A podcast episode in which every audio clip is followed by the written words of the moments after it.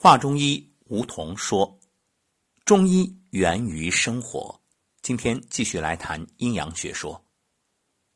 我们一直都说，这中医治人不治病。当然，这只是一种形容。什么呢？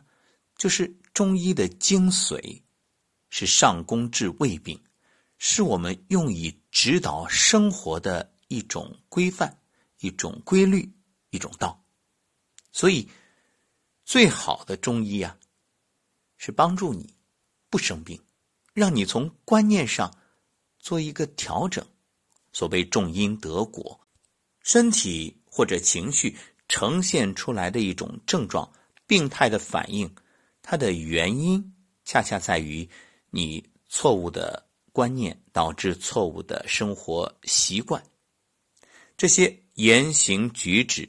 都要做一个调整，衣食住行都要做一些改变，所以这是好中医，这也正是中医治人的意思。但是，并不意味着中医不能解决病，恰恰相反。想想看，治人容易还是治病容易啊？那肯定是治人更难。所谓江山易改，本性难移。那既然人都能调整过来，都能够因此而觉醒，这所谓的病，那就更容易了。只不过呢，就算有灵丹妙药，帮你解决这一时之痛苦，倘若你的念不变，习惯不改，好了伤疤忘了疼，那所谓的治啊，只能是一时之功。难以奏长久之效。那么中医是怎么来治病呢？可能说到中医，大家立刻脑海里想到的就是针灸、拔罐、刮痧、按摩，或者喝中药。这些是中医吧？当然是。不过这些呢，它只能说是中医当中的某一部分，是极小极小的一个点。只不过当下。人们用的比较普遍，所以见到的多了，自然就把这些作为中医的代表。那么，我们准确的说法应该是，中医包括这些，却不限于这些。而且这些啊，基本是属于术的层面。中医不仅有术，更有道。所谓道。就是一种理念，是天地之间的规律，可以用以指导我们的生活，不仅仅是针对养生，也包含了整个人生，你的事业、情感、家庭等等等等，可谓无所不包。你只要明白了这些规律性的内容，那就意味着。我们不敢说放之四海而皆准，却可以说，只要天地这三维世界，你所遇到的事情，那都可以用三维世界的准则来衡量。也就是虽不敢讲绝对，却可以说相对。那么这一讲，我们就以阴阳学说来说明人体的病理变化。你只有明白了这些道，再去治病，再去调理，才能够手到病除。治病啊，最怕听到的是这样的话：，呃，目前呢，还没查出你这个病是什么原因。嗯，这样吧，那我们先治吧。不明原因就敢治。这真是庸医害人不见血，只能说无知者无畏。问问各位，你敢接受这样的治疗吗？如果你敢，那我只能说，您对自己是真不负责任。这不就是任人摆布吗？哎，有人会说了，我又不是医生，我不懂啊，不懂可以学呀。接下来我们就来说一说，这阴阳学说如何说明人体的病理变化。当然，不是说今天听完你立马就能明白中医所有的道理，但至少你可以慢慢慢慢的去掌握一些规律。疾病是什么？疾病是让你不健康，让你不能好好的活着。那治病是什么？治病就是消除疾病状态，让你恢复健康，让你的生命质量得以保障或者提升。那治病其实啊，就是保证我们的生存权利。所以我们要来了解一下人体赖以生存的基础是什么？人体与外界环境的统一和机体内在环境的平衡协调是赖以生存的基础。机体阴阳平衡是健康的标志。平衡的破坏就意味着生病。疾病的发生啊，是这种平衡协调遭到破坏的结果。阴阳的平衡协调关系。一旦受到破坏而失去平衡，就会产生疾病。所以，阴阳失调是疾病发生的基础。阴阳学说在病理学上的应用呢，主要包括几个方面：第一，分析邪气和正气的阴阳属性。你看，我们要打仗，对吧？那你得先明白这敌人究竟是谁，从哪儿来。如果你连这些都不知道，那怎么打仗啊？正所谓知己知彼，百战不殆。疾病的发生发展取决于两方面，一个是邪气，所谓邪气就是各种致病因素的总称；二是正气，正气呢泛指人体的机能活动，常与邪气对称。邪气有阴邪，比如寒邪、湿邪。还有阳邪，比如风邪、火邪。那么正气呢？有阴经和阳气之别。第二，要分析病理变化的基本规律。疾病的发生发展过程就是邪正斗争的过程。邪正斗争导致阴阳失调，而出现各种各样的病理变化。无论外感病或内伤病。其病理变化的基本规律不外乎阴阳的偏盛或偏衰，所以所谓的治病啊，你不是要去干扰这个过程，而是呢进行一些辅助。所以有些时候啊，这个病治不如不治。为什么这么说？因为你所谓的治，很有可能是在帮倒忙。你不治呢，当然。不治不是任其发展不闻不问，而是真正懂得规律，静心调养，静待这战争结束，并且在适当的时候啊增兵。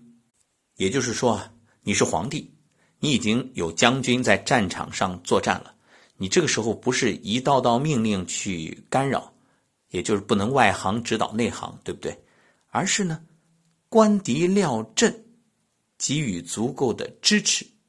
那将军需要兵，我派兵；需要粮，我送粮；那需要军饷，我赶紧国库调拨；需要武器呢，立刻后方造造造，哎，这就行了。所谓将在外，军令有所不受，一切啊，让将军有一个临阵处置自主权。专业的事交给专业的人做，正所谓心为君主，主神明。所以我们说心安是大药。你看这个皇帝，皇帝如果安了，那大家心都安。所谓的御驾亲征，很少说是皇帝上阵打仗的，除非你是马上皇帝啊，靠自己的武力获得的政权，否则的话呢？皇帝的御驾亲征啊，其实就是一颗定心丸。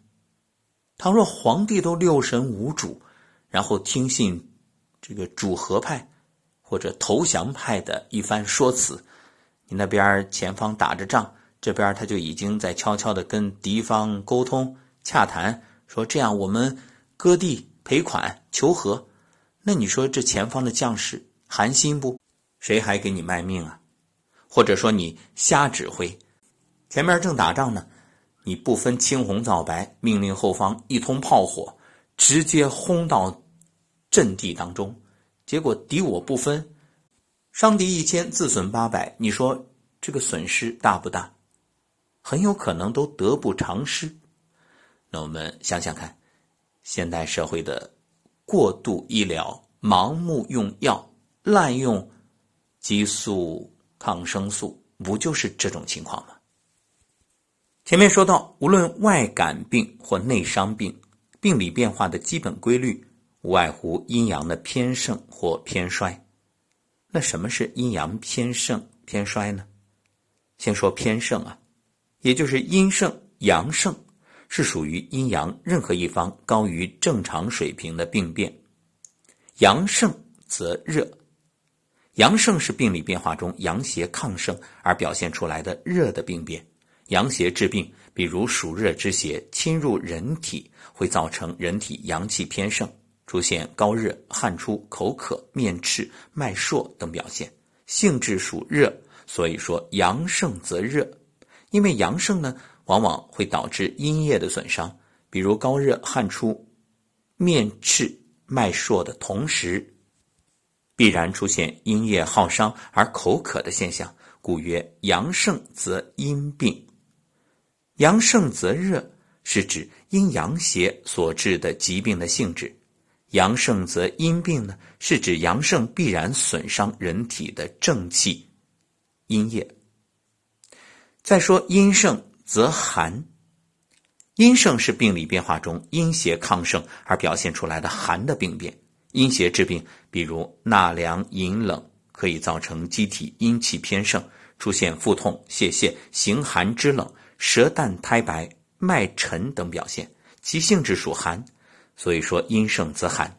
阴盛呢，往往会导致阳气损伤，比如在腹痛、泄泻、舌淡苔白、脉沉的同时，必然出现阳气耗伤而形寒肢冷的现象，故曰阴盛则阳病，阴盛则寒。是指阴邪所致疾病的性质，阴盛则阳病，是指阴盛必然损伤人体的正气阳气。那么，用阴阳消长的理论分析，阳盛则热，属于阳长阴消；阴盛则寒，属于阴长阳消。其中以长为主，消则居其次。说完阴阳偏盛，我们再来谈谈阴阳偏衰。阴阳偏衰，也就是阴虚、阳虚，属于阴阳任何一方低于正常水平的病变。阳虚则寒，阳虚是人体阳气虚损。根据阴阳动态平衡的原理，阴或阳任何一方不足，必然导致另一方相对偏盛。阳虚不能制约阴，则阴相对偏盛而出现寒象，如机体阳气虚弱。会出现面色苍白、畏寒肢冷、神疲全卧、自汗脉微等表现，性质也属寒，所以称阳虚则寒。阴虚则热呢？阴虚是人体阴液不足，阴虚不能制约阳，则阳相对偏亢而出现热象，如久病耗阴或素体阴液亏损，会出现潮热、盗汗、五心烦热、口干舌燥、脉细数等表现。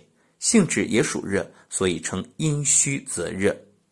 用阴阳消长理论来分析，阳虚则寒，属于阳消而阴相对长；阴虚则热呢，属于阴消而阳相对长。其中啊，以消为主，阴消而长，长居其次。第三种情况是阴阳互损，根据阴阳互根的原理。机体阴阳任何一方虚损到一定程度，必然导致另一方不足。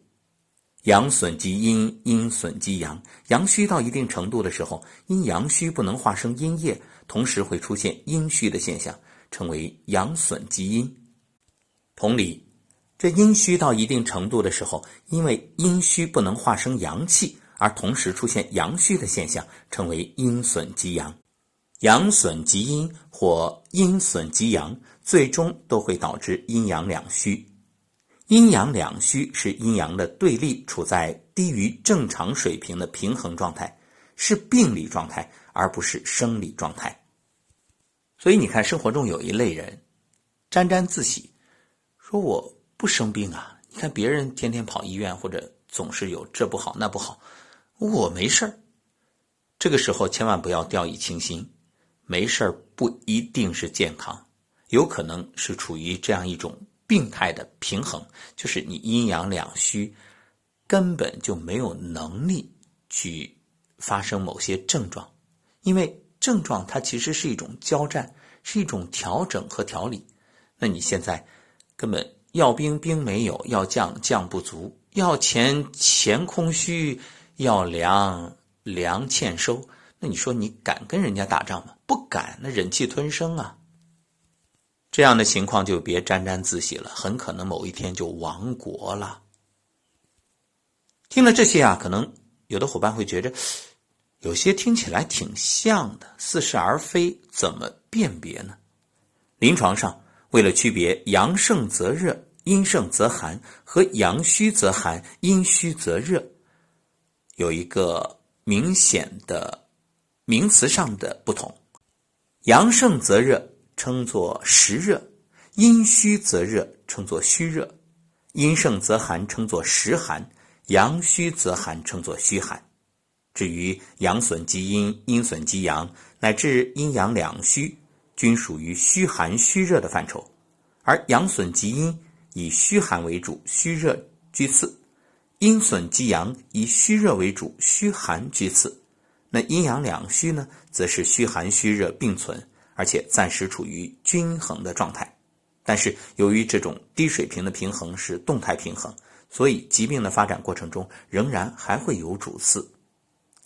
第四是阴阳转化，疾病发展过程中，阴阳偏盛偏衰的病理变化，可以在一定条件下各自向相反方向转化，也就是阳症可以转化为阴症，阴症呢可以转化为阳症，阳损及阴和阴损及阳也是阴阳转化的体现。所以为什么讲中医难学？难就难在这儿，它是一个随时变化的、动态的，你不能说我刻舟求剑。那思想僵化是无法学好中医的。在病理状态下，对立的邪正双方同处于疾病的统一体中进行剧烈斗争，他们的力量对比啊是不断运动变化的。邪正斗争是疾病自我运动转化的内在原因，医疗护理是促使转化的外部条件，外因通过内因起作用。由于阴中有阳，阳中有阴，所以阴症和阳症虽然是对立的。有显著差别的，但这种对立又互相渗透。阳症之中还存在着阴症的因素，阴症之中也存在着阳症的因素，所以阳症和阴症之间啊可以互相转化。好，那么下一讲我们将谈一谈阴阳学说如何来指导疾病的诊